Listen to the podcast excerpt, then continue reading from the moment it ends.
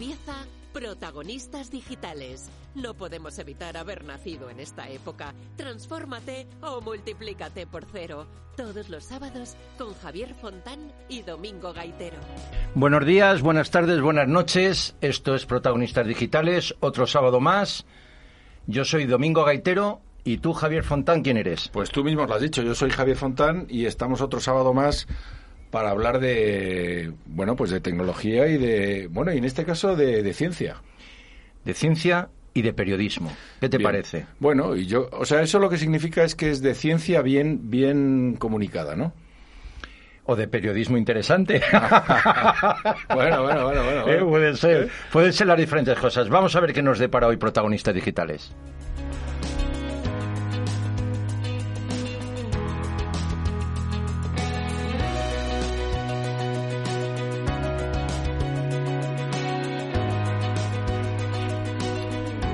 Bueno, vamos a ver, Javier, vamos a vamos a empezar a sentar un poco el temario y porque hoy tenemos invitados, tenemos invitados en, en el estudio, al teléfono, en Córdoba. Hoy, hoy es un programa de estos de estos moviditos.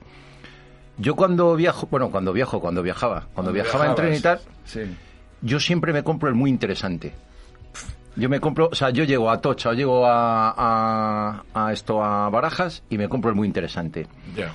Y cuando llego a mi destino, soy, una, soy, soy alguien diferente, porque sé un poquito de cosas nuevas, pero sí un montón de cosas nuevas que, que, he aprendido en, en, media hora.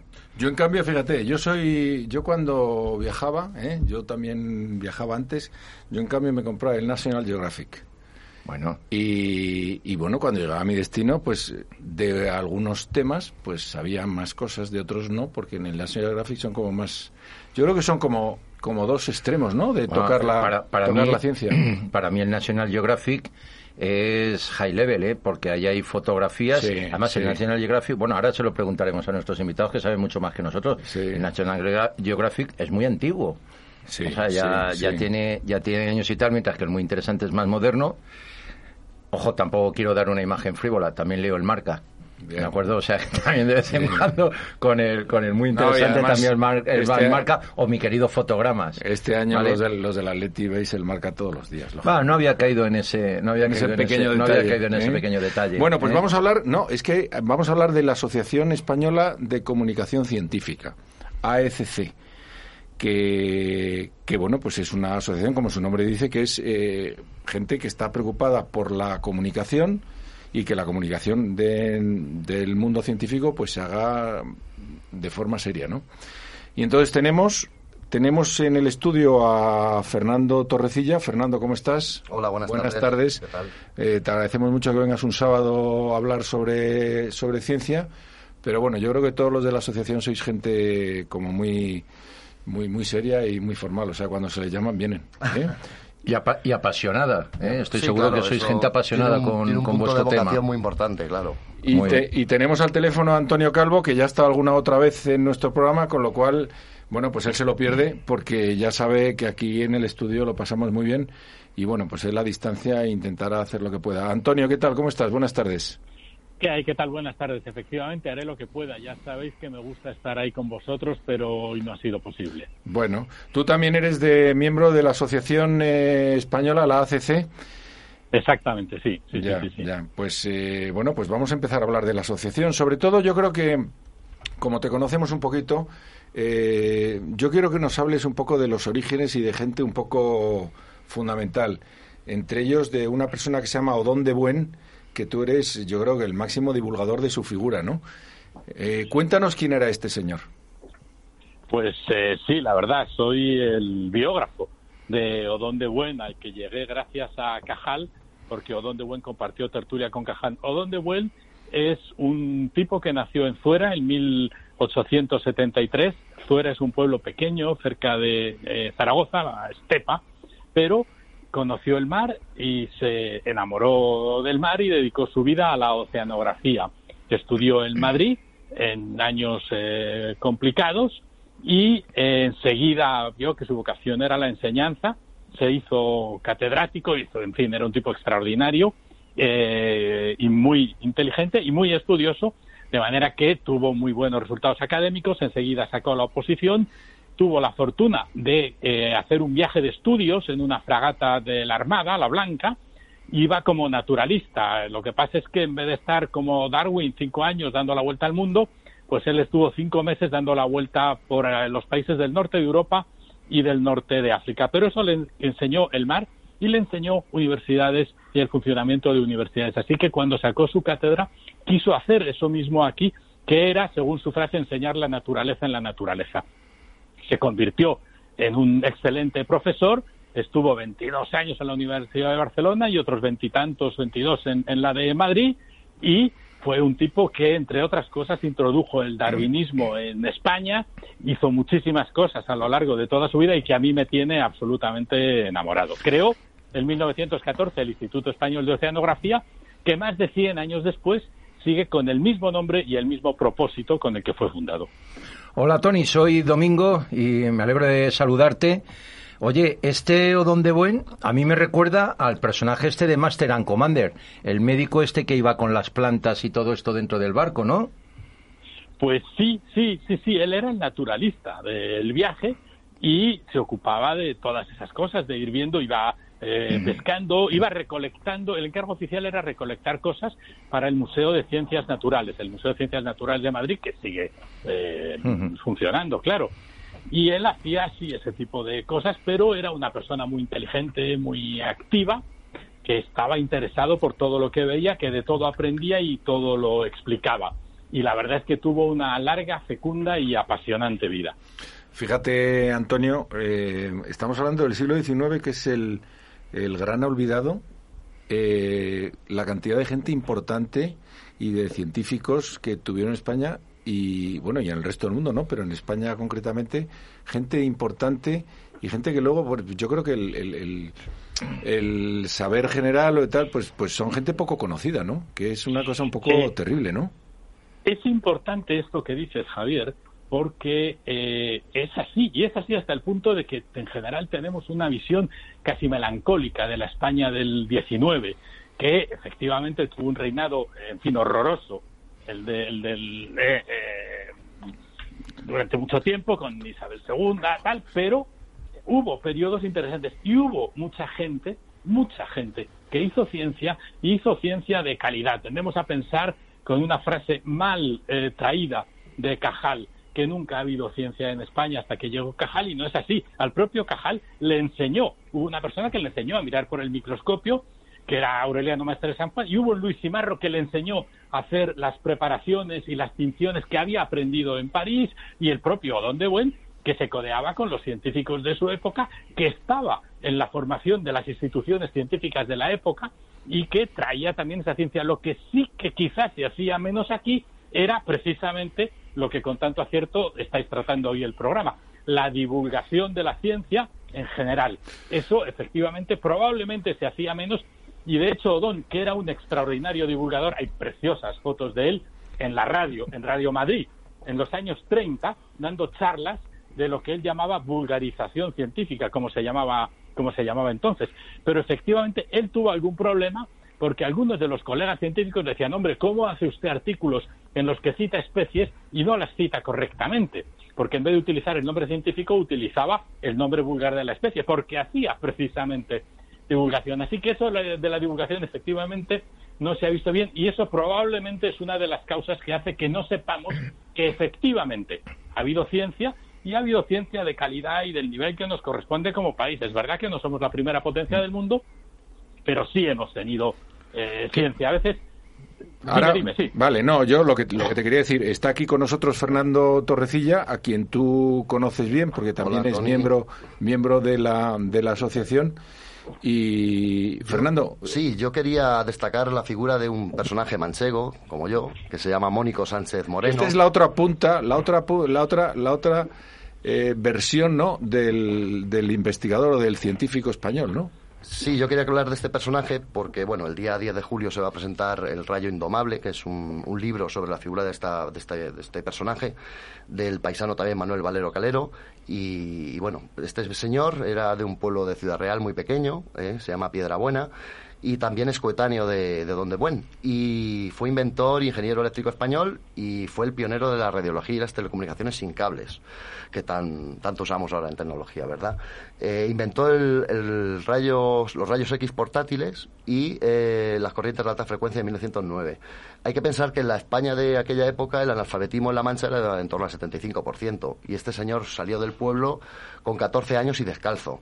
Y volvió con 32 años a España, eh, convertido en un emprendedor millonario. Eh, y construyó en su pueblo natal el laboratorio eléctrico Sánchez, que creo que todavía aún se conserva y todo su legado, pues creo que está en la sede de Coluña del Museo Nacional de Ciencia y Tecnología, que está parte expuesto. Pero en La Mancha, sin embargo, pues no tenemos ningún nada de este señor. Sabemos que estuvo allí, está en los libros, está en la historia, pero no tenemos eh, ni siquiera un museo ni nada. Fernando ha salido rápidamente a reivindicar La Mancha. ¿eh? Bueno, eso, eso que hace Fernando está muy bien y es lo que no se ha hecho. Esa reivindicación. ¿Por qué en La Mancha no han tenido el interés de, la casa de este señor sacarla. Igual que en fuera, es un raro ejemplo que tienen por bandera o donde buen y lo agitan mucho, pero no pasa habitualmente. Lo de la casa de Cajal en Madrid es un escándalo. Es un escándalo que desde hace muchísimos años la casa, que ahora es un hotel de lujo, tendría que haberse convertido en un centro Cajal, en un centro de investigación. Pero efectivamente tratamos muy mal a nuestros investigadores, a la memoria y a la historia de nuestros investigadores, lo cual no quiere decir que no los haya, quiere decir que no los tratamos bien. Que no los tratamos bien. Oye, y vamos a volver un poco al tema este que antes habías hablado. Me ha, encantado la palabra esta vulgarización. Eh, ¿Cómo se difundían? Porque claro, esta, estas eh, personas harían libros. O sea, en aquellas épocas no había revistas, no había divulgación. No, no, que había, ah, perdona, ah. perdona. Había revistas. En el tren que hubieras cogido entonces, había el equivalente a muy interesante había, o donde Buen dirigió una de esas en Barcelona. Amigo, exactamente igual y con el mismo interés, con el mismo sentido que se hace muy interesante, se hacía entonces esa revista con el mismo tipo de artículos de divulgación general. O sea que sí, las había. No lo sabemos, pero lo había. En los orígenes del periodismo, bueno, cuando estudiamos la carrera se nos, se nos enseña el primer, uno de los primeros periódicos que, que, se, que se sacó, y precisamente la de ciencia, que era el Journal de Savants. Era, pues bueno, un referente, ¿no? Y era eso, era información científica solamente para élites. Claro, la ciencia siempre está en manos de élites y digamos que el siglo XX pues ha ido vulgarizando, diseminando, divulgando. Democratizando. Ahora se habla de como, democratizar como quieras, pero que llegue a más gente. esa, es la intención. Oye, y, cuando había... Vamos a hablar del, del rigor, ¿eh? que yo creo que esa es la, la, palabra clave, ¿no? El tema de la información científica. En aquella época, dices, eh, Antonio, que, que había revistas, etcétera, etcétera. ¿Había rigor científico en las publicaciones? Eh, en las específicas, en general, sí.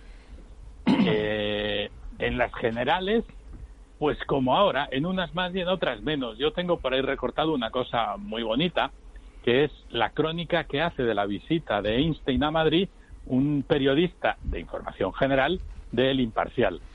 Y el hombre dice... ¿Cuándo fue? ¿Cuándo vino, ¿cuándo vino Einstein a, Madrid? Vino en 1923. Fíjate. Igual que vino Marie Curie, igual que vino mucha gente. Es decir, había actividad científica. No, no podemos pensar que esto era un erial, para nada, para nada. Joder, no era Berlín, pero no era un erial. Y este periodista dice que entre la necesidad de la jerga matemática que utilizaba, el formulismo, que este señor pensaba en alemán pero hablaba en francés y tal, el tío dice, es imposible resumirles lo que nos dijo. y el tío reconoce palarinamente que no es capaz de resumir Que no se enteró de nada, reconoce que no se enteró de nada. exactamente. Es que yo estaba aquí, pero no me entero de nada. Bueno, por lo menos, por lo menos, por lo menos fue honrado, ¿no? El periodista en ese caso. No se lo inventó, eh, como hacen muchos colegas. Claro, claro, claro, claro, claro. ¿eh? Oye, y Fernando, ¿qué es primero, el científico o el periodista? Pues eh, bueno. O puede surgir en cualquier, en cualquier lado. Yo creo que ahora en la asociación, que, que bueno, hemos incrementado mucho el número de, miembros en los últimos años, eh, la mayoría, eh, corrígeme Tony si me equivoco, son científicos. Eh, al principio éramos más periodistas que nos dedicamos a la ciencia o que hacíamos cosas en este ámbito, pero ahora eh, ha venido una oleada de gente que hace ciencia, científicos, y lo que les gusta es comunicar. Y yo creo que, que bueno, que bienvenidos son en nuestra asociación y están haciendo una labor muy importante en las redes sociales y en los medios y bueno. Eso es así. Yo creo que tiene razón eh, Fernando, pero es que son dos cosas distintas. Una cosa es el periodismo científico y otra la divulgación. El periodismo científico lo hacen periodistas científicos y ahí lo sustantivo es periodismo y científico es lo adjetivo. Tú tienes que contar cosas nuevas de manera que sean interesantes y que tu público las pueda entender, tus lectores, tus oyentes. Y ese es el periodismo científico. La divulgación, que muchas veces es imprescindible, es lo que cuentas de una manera mucho más intemporal para que se entienda a veces esa misma noticia que estás contando. Hay mucha más eh, gente del mundo de la ciencia que se viene a hacer divulgación, no periodismo. En todo caso, para hacer divulgación, una de las cosas que tienen que hacer es dejar de pensar como científicos, porque ya sabéis que un paper, un artículo científico, un paper está escrito exactamente al revés de cómo escribimos no hay en los medios. No hay quien se lo lea eso, porque claro, empieza un... Eh, pues, ¿eh? No hay quien se lo lea, pero es que el muerto lo ponen al final. Claro. Te están contando un asesinato y te dicen en el último párrafo que ha habido un muerto.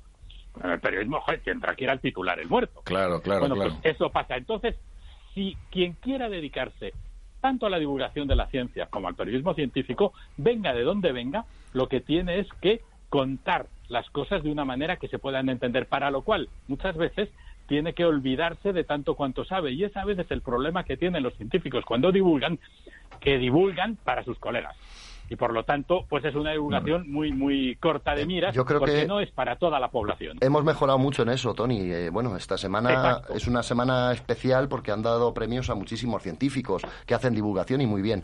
Pongo el ejemplo de Margarita del Val o pongo el ejemplo de, de, de López Goñi, de Ignacio López Goñi, que le han sí. dado como tres premios en, en una semana. Ya no le deben Sí, caber en, la, sí. en la estantería, ¿verdad? Y hace una labor muy buena porque el tipo es realmente bueno y llega a muchísima gente. No sé ahora mismo cuántos tiene suscriptores en Twitter, Microbio, pero creo que más de 64.000 o por ahí. O sea que es un pero tipo porque lo hace para todo el mundo, lo hace con Exacto, vocación de ser exacto, entendido por todos, no con vocación de epatar a sus iguales, que Ya. es lo que, eh, que es el error. Ya.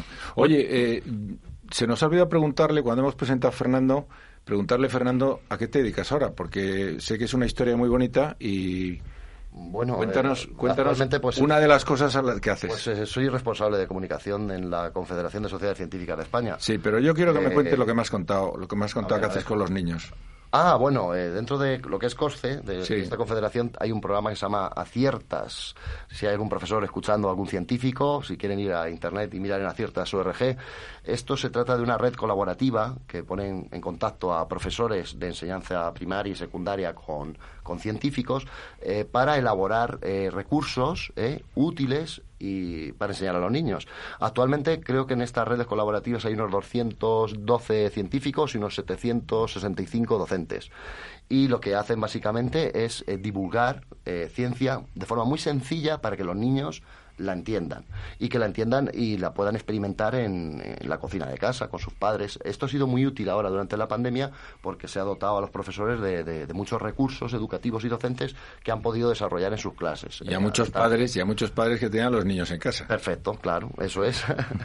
La verdad es que está muy bien. Este año eh, creo que es el cuarto, la cuarta edición de este programa y, y se, se- vamos, hay cuatro materias fundamentales que es la conéctica, grafeno, ciencia de datos y sistema inmunológico. Y sobre estos, digamos, temas, eh, los científicos han preparado unos kits de enseñanza y bueno, pues si alguien es profesor y quiere entrar en esta plataforma para, bueno, pues para formar parte, pues eh, es bienvenido, vamos. Oye, una pregunta que os voy a hacer, porque estamos hablando de, de la sociedad científica, estamos hablando de ciencias. Perdón, yo supongo que eh, allí dentro de la asociación tendréis una taxonomía precisamente de ciencias, porque a lo mejor hace 20 años las ciencias eran la medicina, eh, la astronomía y La ingeniería, y- y la ¿no? ingeniería, pero claro, hoy tenemos la tecnología, tenemos la psicología. Eh, ¿Ahí cómo clasificáis? O sea, ¿un científico puede ser eh, un innovador que está haciendo una cosa en una red social? ¿O un científico tiene que ser una persona que está estudiando una vacuna? O sea, bueno, está claro que el que está estudiando una vacuna para tal es un científico. Pero todas estas profesiones nuevas que están apareciendo ahora mismo, ¿cómo las gestionáis desde, la, desde el concepto científico? Eh, Tony, ¿mejor respondes tú a esta pregunta o la respondo yo? la, responde- la podéis responder, la podéis responder yo los creo dos, que Tony ¿eh? los va a saber mejor que yo, porque tiene más experiencia y lleva Bueno. más años. Claro, nosotros lo que hacemos es esa misma taxonomía de la que hablas, la vemos como profesionales de la comunicación, porque no podemos pensar que aquí pasa, como en fin, en el New York Times, por ejemplo, que hay un especialista para eh, eh, hablar de biología, otro de astronomía, otro de oceanografía y así por cada una de las disciplinas que efectivamente, y como dices, se han ido agrandando. Pero nosotros lo que hacemos es, necesitas tener formación de todo, pero en nuestro caso, y la diferencia con el científico es esa, tú no tienes que saber tanto como el científico de ninguna manera. Lo que tienes es que saber preguntar porque es para lo que nos pagan a los periodistas, para hacer las preguntas oportunas. Bueno, pues para hacer esas preguntas tienes que tener un cierto conocimiento y también distinguir lo bueno de lo malo, porque en este mundo de la ciencia, como en cualquier otro relacionado con la comunicación, pues hay mucha falsa ciencia y hay mucho que hay mucha gente que te quiere dar gato por liebre. Por lo tanto, tú lo que tienes es que tener contactos, tienes que tener más que conocimiento, agenda de manera que tengas científicos de cabecera de los que tú te fíes y que ellos se fíen de ti, a los que les puedas preguntar para contextualizar determinadas informaciones que se han publicado para saber si efectivamente son rigurosas, son serias y si ese, esa persona que está publicando ahí pues tiene los avales académicos que debe tener. Oye, eh, vamos a entrar, vamos a llamar ahora mismo a, la presidenta de la asociación, que es Elena Lázaro, y mientras tanto, eh, Fernando nos ha traído una canción de, de quién nos has traído, Fernando. Bueno, pues eh, de Aviador Tro, que supongo que muchos lo conocéis. Fernando, Fernando es un disruptivo, ¿eh? Es de los tuyos. Es de los míos, Oye, ¿por qué, nos has traído, ¿por qué nos has traído Aviador Tro? Pues mira, porque es el único grupo de pop científico español que yo conozca. No sé si hay alguno más, pero ellos se autodenominan como pop científico. Defíneme, defíneme eso de pop científico. esto es complicado. Que tocan con baquetas y con... no, bueno, eh, esta canción, por ejemplo, el vídeo musical fue un revulsivo en su época cuando salió porque iban disfrazados o vestidos ¿no? de, los trajes de, protección radiológica, ¿no? Entonces era un poco, pues eso, llamativo. Y se lo toman un poco todo a cachondeo, ¿no? Pero bueno, sus letras y eso, pues intentan hacer divulgación. De hecho, el último álbum que publicaron fue en 2012 se llama La voz de la ciencia e incluían 13 canciones de divulgación científica a su forma, ¿eh? a su forma. Pero bueno, eh, yo creo que es divertido. Os voy a dar algunos nombres de algunas de las canciones, ¿no? Ingravidez, cromosomas salvajes, materia oscura, ópera científica. Yo creo que esto, vamos, es pues, una maravilla. Pues. Pues el cromosoma oscura ese lo, tengo que oír yo. Pues vamos, vamos con Aviador Dro y luego entramos con Elena. Venga.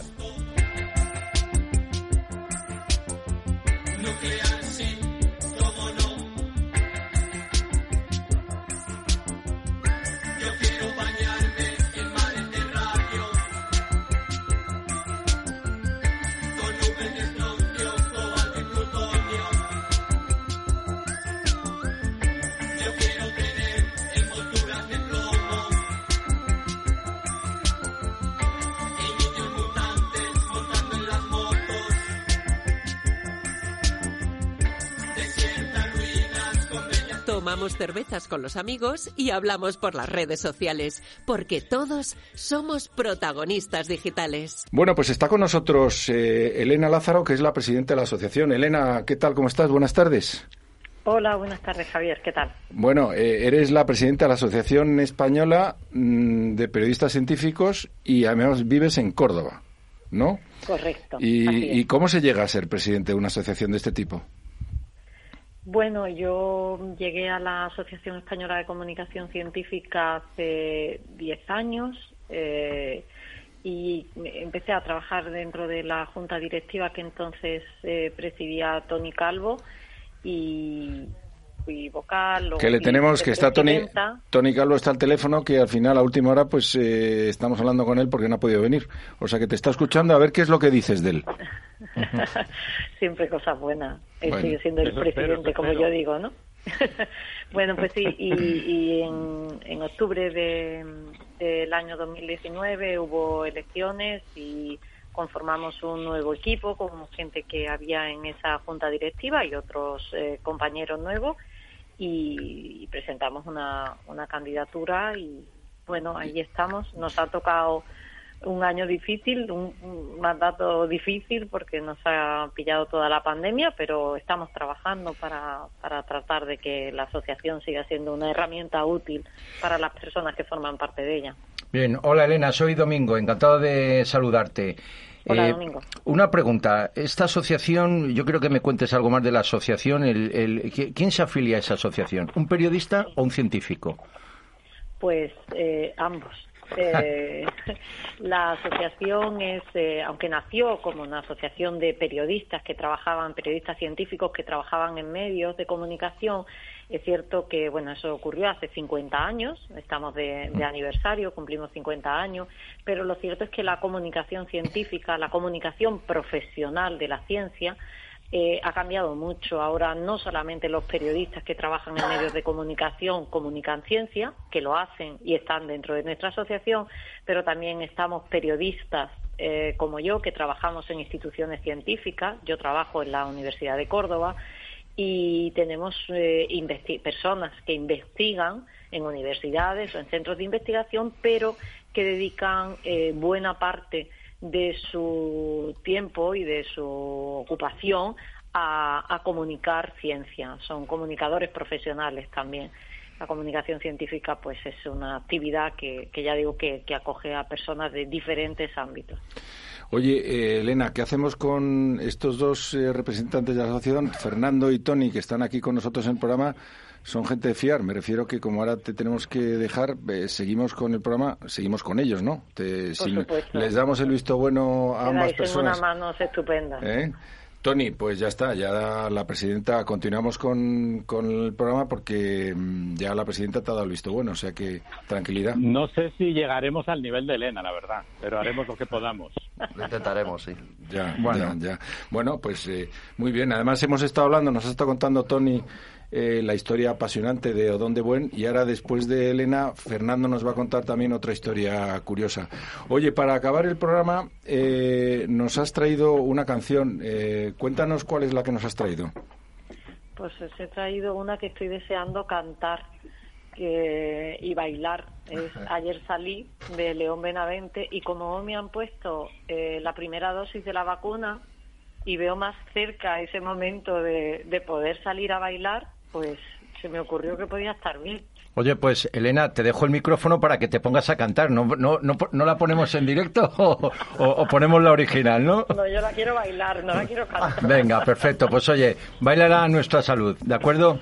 Un abrazo y muchas gracias. Muchas gracias, Elena, por estar con nosotros. Gracias, Elena. Ves la nube en mi cabeza, está aquí. Ayer salí Intento combatir la ansiedad y la tristeza que hay en mí. Ayer salí.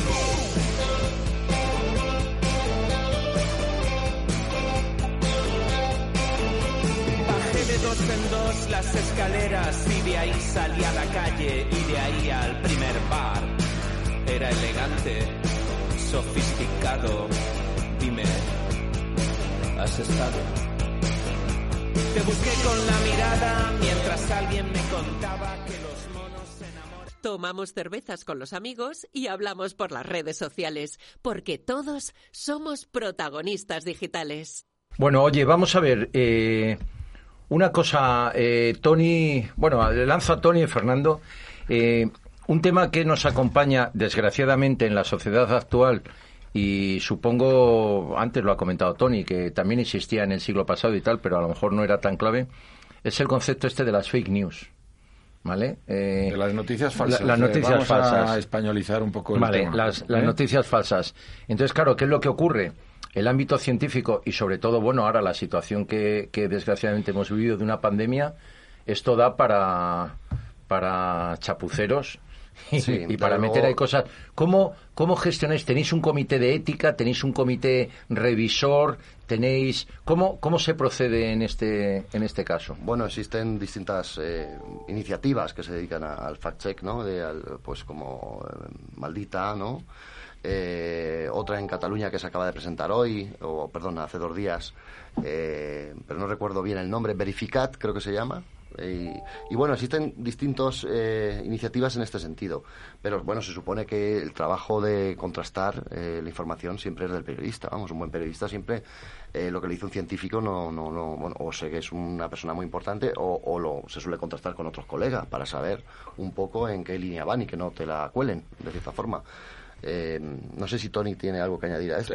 Antonio, yo te quería preguntar, vamos a ver, ¿y qué pasa cuando a un periodista le cuelan una noticia científica? Y resulta que no es ni noticia ni científica. ¿Cómo, cómo actúa? ¿Cómo actúa un periodista de eso? Y la publica como noticia científica. ¿Qué, ha pasado? ¿Qué pasa ahí? ¿Qué pasa ahí?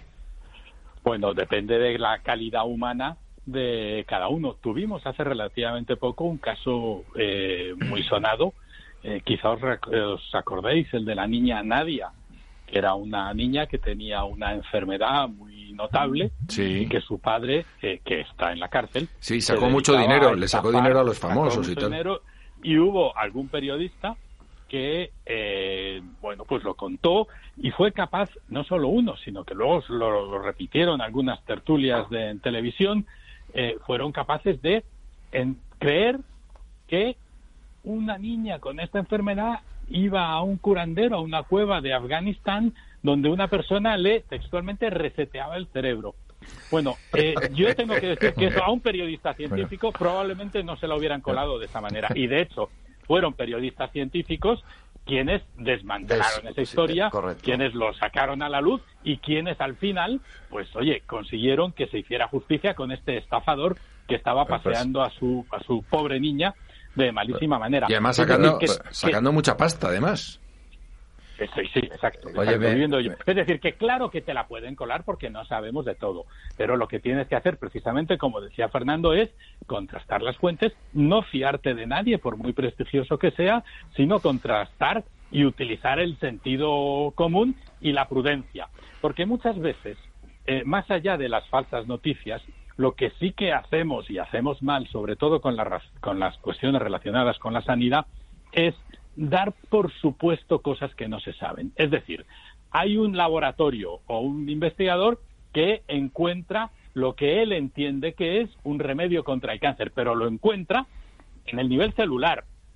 Y nosotros tenemos la obligación, cuando hablamos de eso, de explicar que de la probeta al ratón hay muchos años y que del ratón al humano hay muchos años. Es decir, esos titulares de curado el cáncer en ratones bueno, pues aunque se diga ratones, hay que poder enseguida muy arriba que todavía para que eso llegue a humanos pueden pasar cinco años. Porque si no, estamos levantando falsas esperanzas en personas enfermas y en unas situaciones muy críticas, y eso a mí me parece que es una responsabilidad muy grande. Equivocarte en 15 millones de años en la distancia de una estrella, mira, no está bien, pero, pero no es lo mismo que equivocarte en dos años en una cura de un cáncer determinado que va a hacer que mucha gente tenga unas esperanzas que van a ser infundadas. Y ahí yo creo que tenemos una responsabilidad muchísimo más grande de hacer bien, de contrastar y de ser muy precavidos con las cuestiones relacionadas con la salud. Mm, sí, yo creo que en, tu línea, Tony, esto, pero ha pasado siempre. Tradicionalmente muchos, bueno, muchos no, algunos científicos, pues han salido en medios curando el cáncer, ¿no?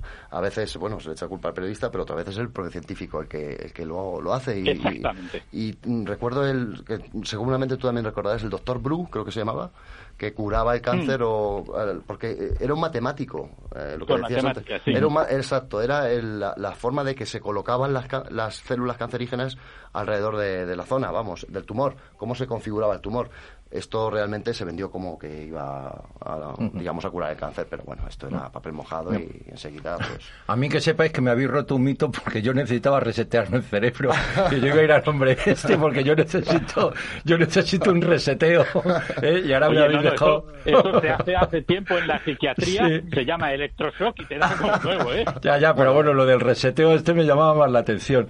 Oye eh, fuera fuera de broma eh, una pregunta que, que se me ocurre a mí Claro, estamos en un ámbito científico y esto que acaba de decir ahora Fernando de que, eh, claro, en el mundo occidental donde nosotros vivimos, pues el científico tiene una preparación, una cultura, pero de repente nos aparecen científicos orientales, eh, la acupuntura, eh, la homeopatía, todo este tipo de cosas. ¿Qué rigor o qué categorización o qué seriedad le damos a una persona que nos dice que con dos agujas te cura la rotura de un brazo o, este tipo de cosas.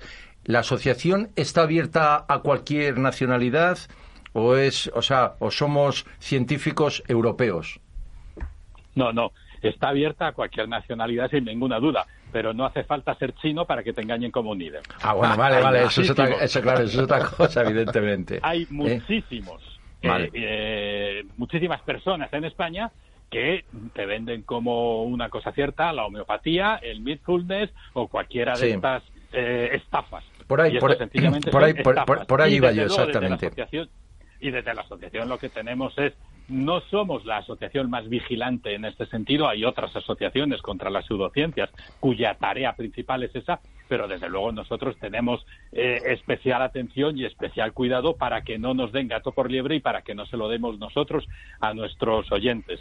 Eh, Estamos, ojo a visor, contra todas esas falsas ciencias, vengan de la China, de Alemania o de cualquier sitio. ¿Hay un examen de admisión en la, en la asociación? o hay un examen, o hay alguna prueba, o yo llego allí y digo, hola, que, yo, quiero escribir. Y me dicen, oye, pues es tanto al mes y ya está. Tal, examen como tal, no. Pero la Junta tiene que aprobar tu solicitud.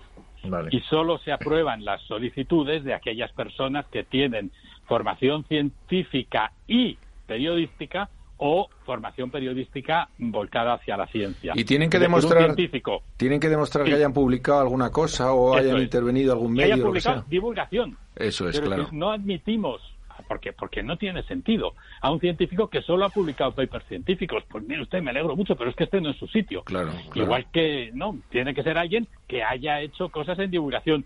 Si no ha publicado porque es joven, bueno, pues que haya hecho cursos, que se haya formado, que haya hecho un máster, una persona, una que haya hecho biología y luego un máster de comunicación científica, estupendo, adelante pero tiene que haber hecho algo, ¿no? Ya te digo que no es un examen como tal, pero sí que tiene que mostrar eh, interés en el oficio.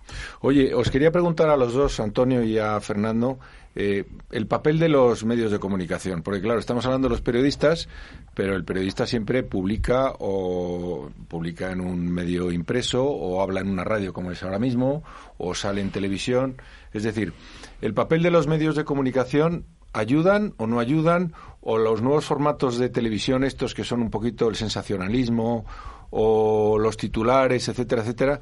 Esto yo creo que que son como piedras en el camino, ¿no? Para el periodismo científico. Fernando, ¿tú qué opinas? Mira, yo acaban de presentar hace una semana eh, la encuesta de percepción social de la ciencia y la tecnología, que bueno, te indica un poco cómo se informa la, la sociedad española de temas científicos y destaca mm, el tema de la televisión. La televisión ha tenido un papel fundamental durante la pandemia. La gente nos hemos informado por la televisión por supuesto que también redes sociales, internet también, pero mayoritariamente la gente se ha informado de la pandemia, la ha seguido por televisión, desde sus casas. Claro, estábamos confinados, con la, no podemos ir pues, a poner la tele, ¿no?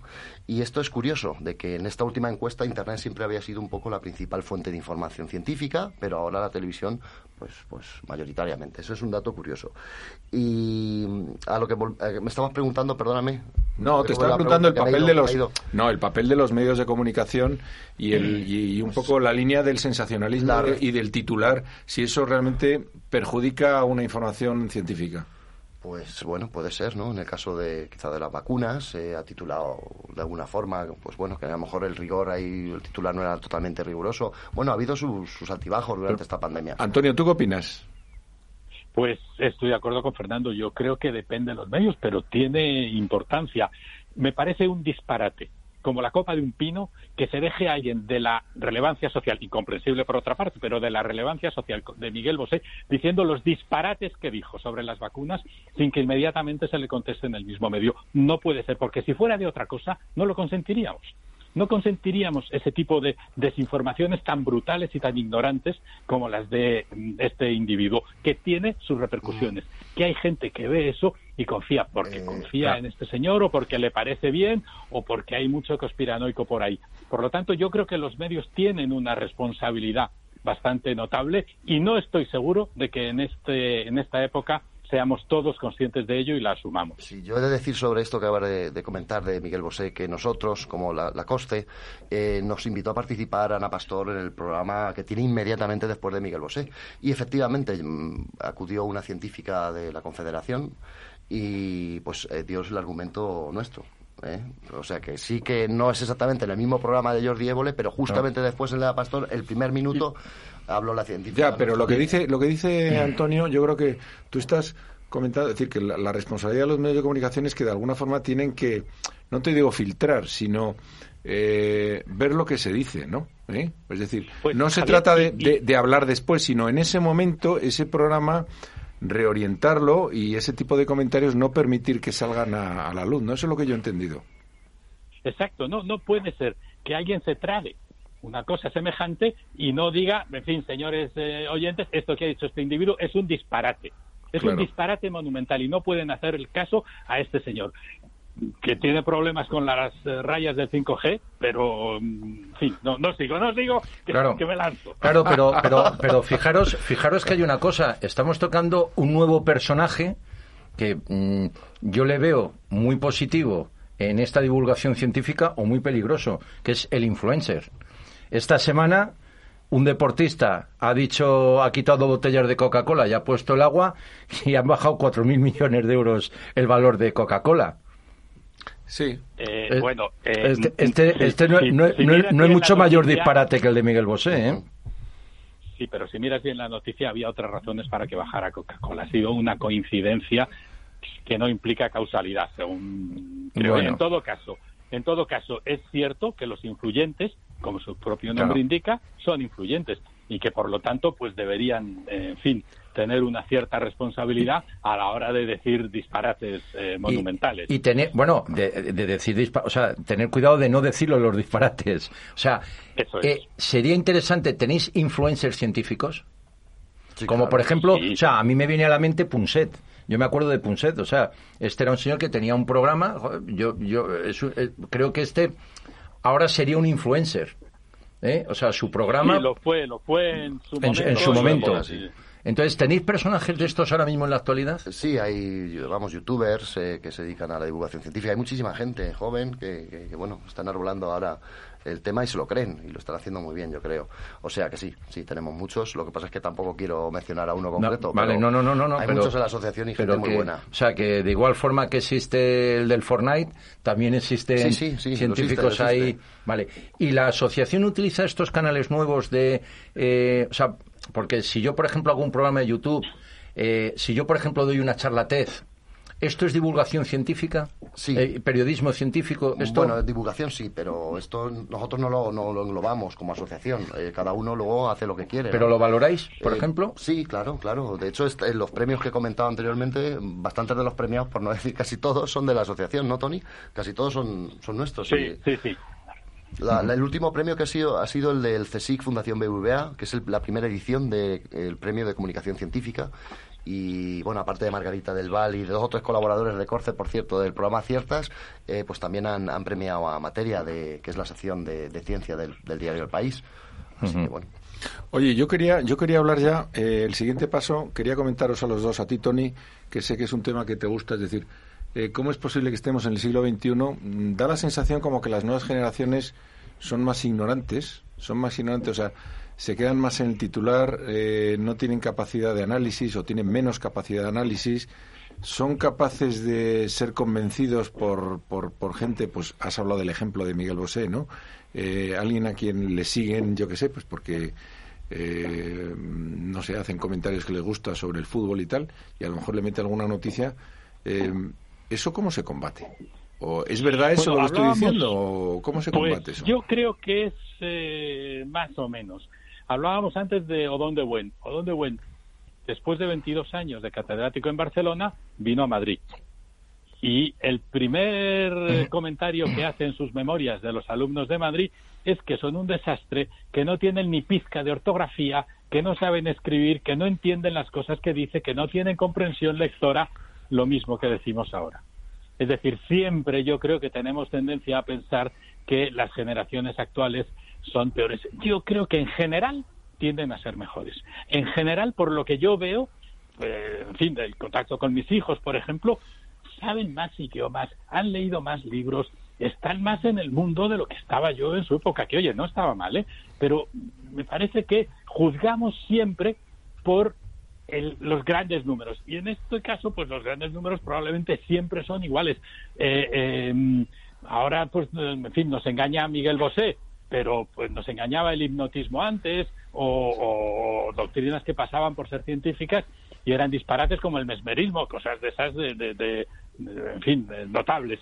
O sea que yo creo que siempre hay gente que va a ser crédula. Decía Cajal que tenemos un órgano para creer en el cerebro que aunque se va atrofiando con la civilización y la cultura, ese órgano de creer sigue presente en la mayoría de las de las personas. Bueno, yo creo que, que eso en fin, eh, me, me cuesta entenderlo como una especificidad de este tiempo. Yo creo que somos más parecidos a como hemos sido siempre. Coincido en parte con, contigo, Tony, pero mm, ah, también hay algo que creo que es importante, que es, eh, por ejemplo, el, politólogo y sociólogo Giovanni Sartori, hace ya bastantes años, eh, cuando salió la televisión, eh, hablaba de que va a haber un nuevo ser humano, que no va a ser el Homo sapiens, y él lo calificó como Homo videms. Incluso tiene un libro que se llamaba Homo videms, la sociedad teledirigida, en el que planteaba la influencia de los medios de comunicación iba a idiotizar de cierta forma la sociedad.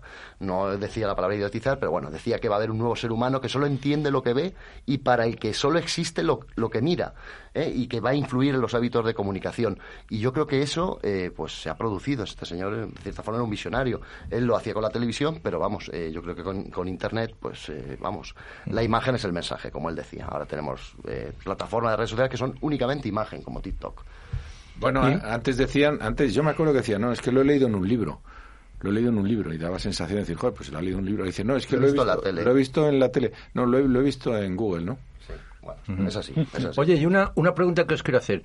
Ahora supongo que será más relajado. ¿Cómo convivís las noticias científicas con la religión?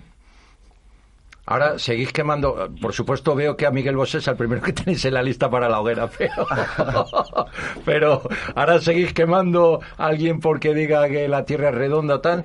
Eh, esas, esas disputas que han sido de otros siglos, hoy en día eh, la ciencia. O sea, ¿tenéis algún teólogo o algún religioso en la asociación? Buena pregunta. A pero... mí no me consta que lo tengamos. En todo caso, a mí me parece que son aproximaciones diferentes a la realidad. Yo creo que, en fin, son cosas distintas que no tienen nada que ver. Eh, afortunadamente, como dices, ya no se quema a nadie por decir que la Tierra eh, es redonda.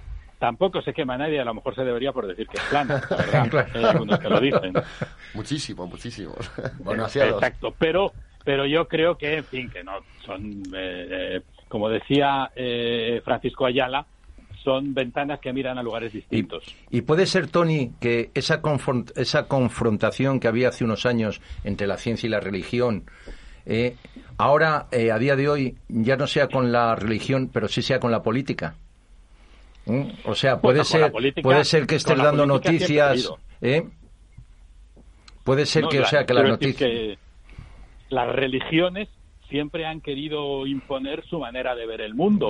Eh, y han utilizado todos los medios a su alcance. Afortunadamente, la dominante aquí pues ya no utiliza la hoguera para imponer sus criterios. A veces se manifiesta y hace política o presiona sobre los partidos políticos y trata de hacer política. En otros lugares están peor porque pretenden que la ley religiosa sea la que rija para todos y por lo tanto dan palizas o dan azotes o dan cosas. Es decir, que en algunos eh, aspectos aquí hemos cambiado, pero hablábamos antes de, de Odón de Buen. Como veis, siempre vuelvo porque me sirve para todo. A Odón de Buen le, le, excomulgaron y le quisieron echar de la universidad porque había publicado libros en los que hablaba de la evolución. Y, por lo, y se montó un pollo descomunal en 1895. Estuvo tres meses cerrada la Universidad de Barcelona del lío que montó Odón de Buen cuando salió publicado que le querían echar y entonces fueron a buscarle estudiantes eh, que de camino a la universidad apedrearon la casa del rector y la casa del obispo y se montó un follón descomunal que ya digo que tuvo tres meses cerrada la universidad. Al final él se salió con la suya. Pero el argumento entonces que se decía es que la Iglesia era una institución del Estado y el Estado era católico. Por lo tanto, no se podía enseñar nada que no fuera católico. Al final, Odón de Buen se salió con la suya y mm, siguió enseñando y no le echaron de la universidad. Sí, eso sí, les comulgaron, lo cual entiendo que le importó muy poco, pero él siguió y de hecho dice, para mí fue un éxito porque publiqué un libro, hablamos antes de la educación entonces, publiqué un libro sobre el asunto que fue un éxito de ventas. Oye, eh, Tony, vamos a homenajear a Donde Buen con la canción que has traído. Nos has traído a la vela puerca por la ciudad. ¿Cómo tiramos para adelante y luego nos contarás por qué nos has traído esta canción? Venga.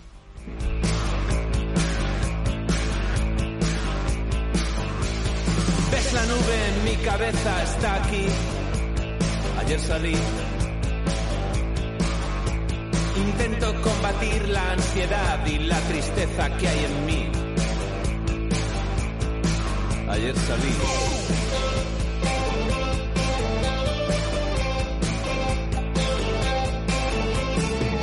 en dos las escaleras y de ahí salí a la calle y de ahí al primer bar.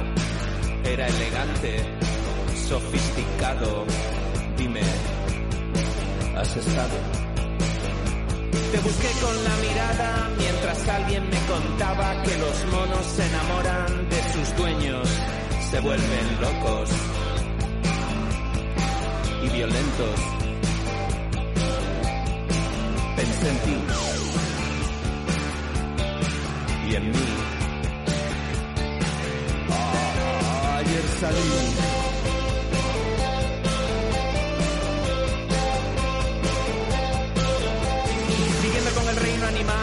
De una mosca verde esmeralda, vigorizante, afrodisíaca y venenosa. Vamos a un mundo más sostenible, porque todos, aunque no queramos, somos protagonistas digitales.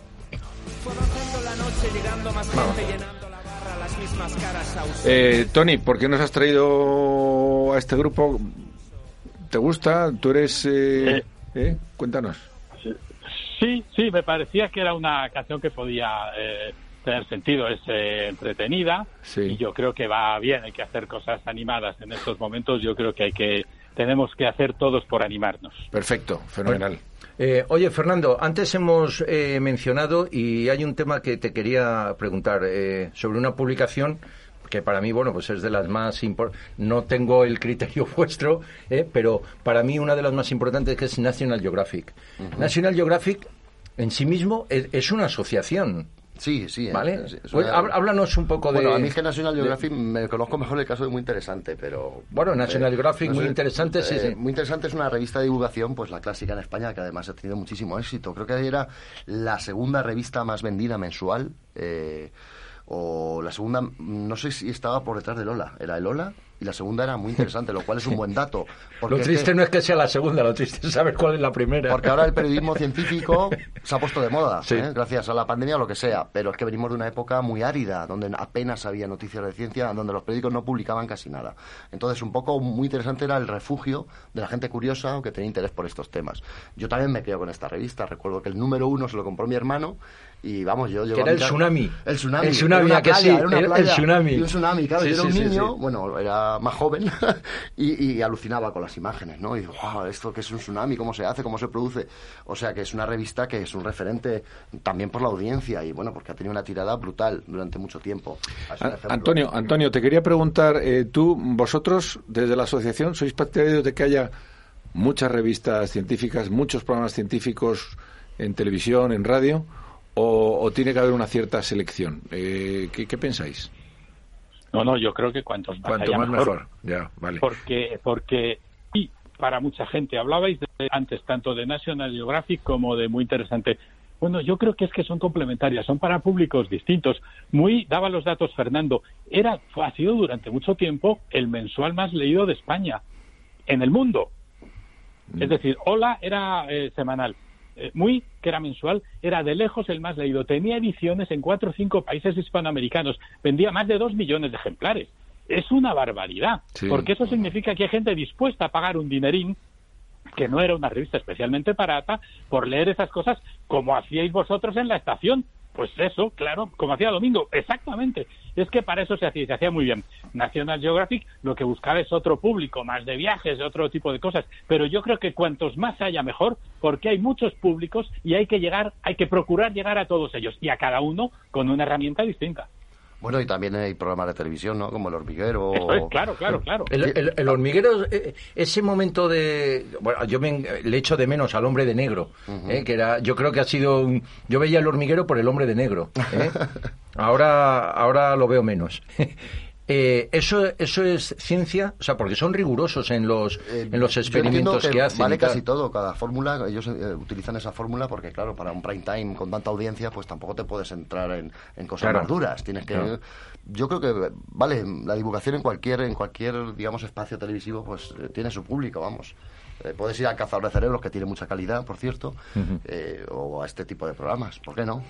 Oye, Tony, y antes eh, lo has comentado así como muy rápido, pero yo me he quedado con ello.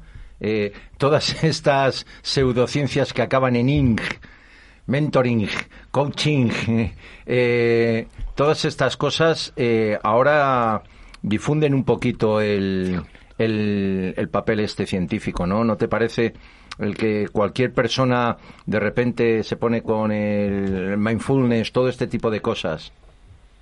Sí, yo creo que hay un batiburrillo muy notable y dentro de eso hay cosas directamente eh, disparatadas, hay otras que tienen una ligerísima base, pero en todo caso yo creo que cuando uno está malo va al médico, al médico de verdad y a la medicina basada en la evidencia. No existen los milagros que le vamos a hacer y esas son técnicas todas eh, milagrosas porque no, no son capaces de eh, soportar ningún control científico. Ninguna de ellas ha pasado nunca ningún control científico. La homeopatía es agua con azúcar y el agua con azúcar no cura nada. Y eso, pues hay que dejarlo claro. Oye, una última, de las, ya estamos acabando el programa, una última pregunta os quiero hacer a los dos. ¿Existe eh, periodismo científico en el mundo de las letras? ¿Eh, Antonio? Eh, depende de lo que entiendas el mundo de las letras. Si, por ejemplo, en el mundo de las letras entiendes arqueología, desde luego que sí. No, te digo en la literatura, por ejemplo, no sé, en la literatura, en el estudio, bueno, no sé. Hombre, la ciencia ficción está ahí a caballo.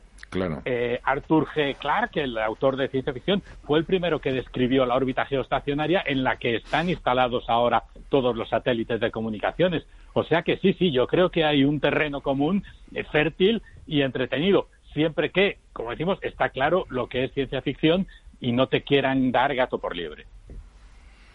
Oye, y yo voy a hacer mi última pregunta. Ahora mismo que hemos hablado de antes de tecnologías, el mundo este que estamos, el YouTube y tal, eh, ahora se están entremezclando muchas cosas. O sea, eh, vosotros lo sabéis perfectamente. No, yo soy biólogo molecular eh, cuántico. ¿Por qué? Porque ahora utilizo la tecnología cuántica para investigar no sé qué. Soy oncólogo no sé qué, nuclear. Eh, soy analista de eh, Big Data, ¿cómo era este?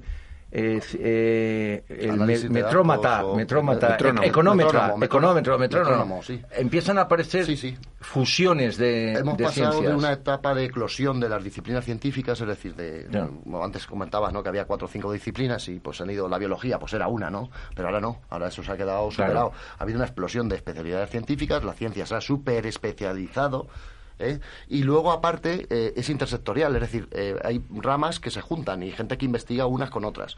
O sea que, bueno, eso yo creo que es un avance. Todo lo que sea mezclar cosas y, especializarlas más, pues yo creo que es un avance. Bueno, pues hemos llegado al final. O sea que, Antonio, muchísimas gracias por estar con nosotros, aunque sea por teléfono. Tú te lo has perdido. Fernando. Desde luego que sí, muchísimas gracias a vosotros. Fernando ha estado aquí en el estudio, que ha traído un montón de notas y papeles y bueno, pues lo hemos pasado bien hablando de periodismo científico y sobre todo que, como siempre decimos cuando acabamos, que no es un problema de la edad, porque todo esto se puede hablar a distintas edades, ¿no? Distintas edades, fíjate lo que nos ha contado de este señor de, de dónde voy, o sea que fíjate lo que, lo que podemos hacer. Pues nada, pues hasta el sábado que viene y bueno, pues eso, por la mañana nos volvemos a ver otra vez, ¿de acuerdo? Efectivamente. Venga, hasta la semana que viene. Chao.